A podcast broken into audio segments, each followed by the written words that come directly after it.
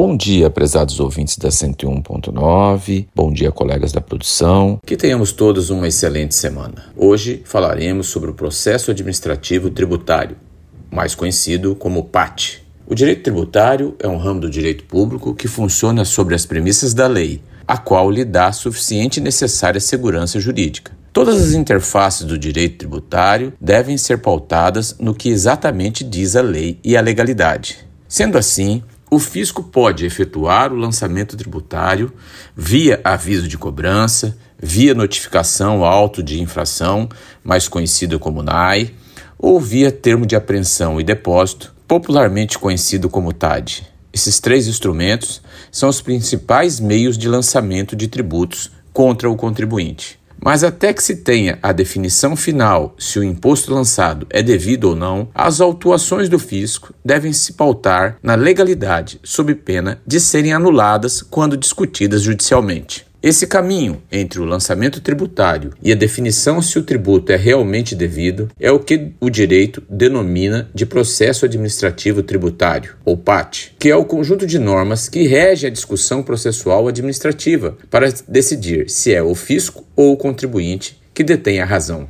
Exemplificamos melhor, prezados ouvintes. O fisco ao lançar um tributo, assegura ao contribuinte um prazo para a defesa com o correto exercimento do contraditório. Exercendo esse direito, tempestivamente, o contribuinte inaugura o contencioso tributário, formando um processo administrativo tributário relativo à discussão da incidência do tributo ou não. Este processo deve ser todo regulado pela legislação, ou seja, por lei, não por decreto, portaria ou resolução, de sorte a se oferecer ideal segurança jurídica, tanto para o contribuinte, que sabe as regras do jogo e pode fazer sua defesa de forma correta, quanto para o fisco, que evitará anulações judiciais ao cometer ilegalidade nas suas arrecadações. Em Mato Grosso, o processo administrativo tributário PAT está disciplinado no parágrafo 1 do artigo 39 da Lei 7098 de 98 e na Lei 2166 de 2009. O PAT em Mato Grosso é um verdadeiro campo de batalha para o contribuinte mato-grossense, o qual se vê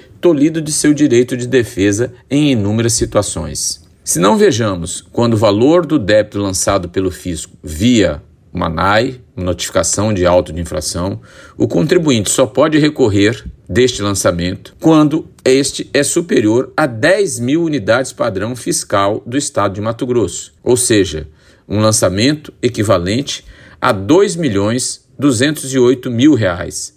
Sendo assim, os pequenos e médios contribuintes ficam impossibilitados de impugnar seus débitos isso torna o pátio mato-grossense incipiente e inseguro, pois carece de uma legislação devidamente aprovada, votada e discutida com a sociedade. Atualmente, o que vemos é um amontoado de decretos administrativos do Poder Executivo que alteram as regras dos jogos o tempo todo, de forma unilateral, sujeitando-se a inúmeras ilegalidades ao arrepio da lei e da Constituição. Outras unidades federadas nos mostram bons exemplos de PAT Nesse sentido, destacamos o Tribunal de Impostos e Taxas de São Paulo, o TIT-SP, e o Conselho de Contribuintes de Minas Gerais, órgãos que funcionam com a máxima segurança jurídica, independência e com discussões técnicas que deixam o contribuinte resguardado pela lei e pelo efetivo direito de defesa. Colocar o fiscalizador para legislar via decreto em causa própria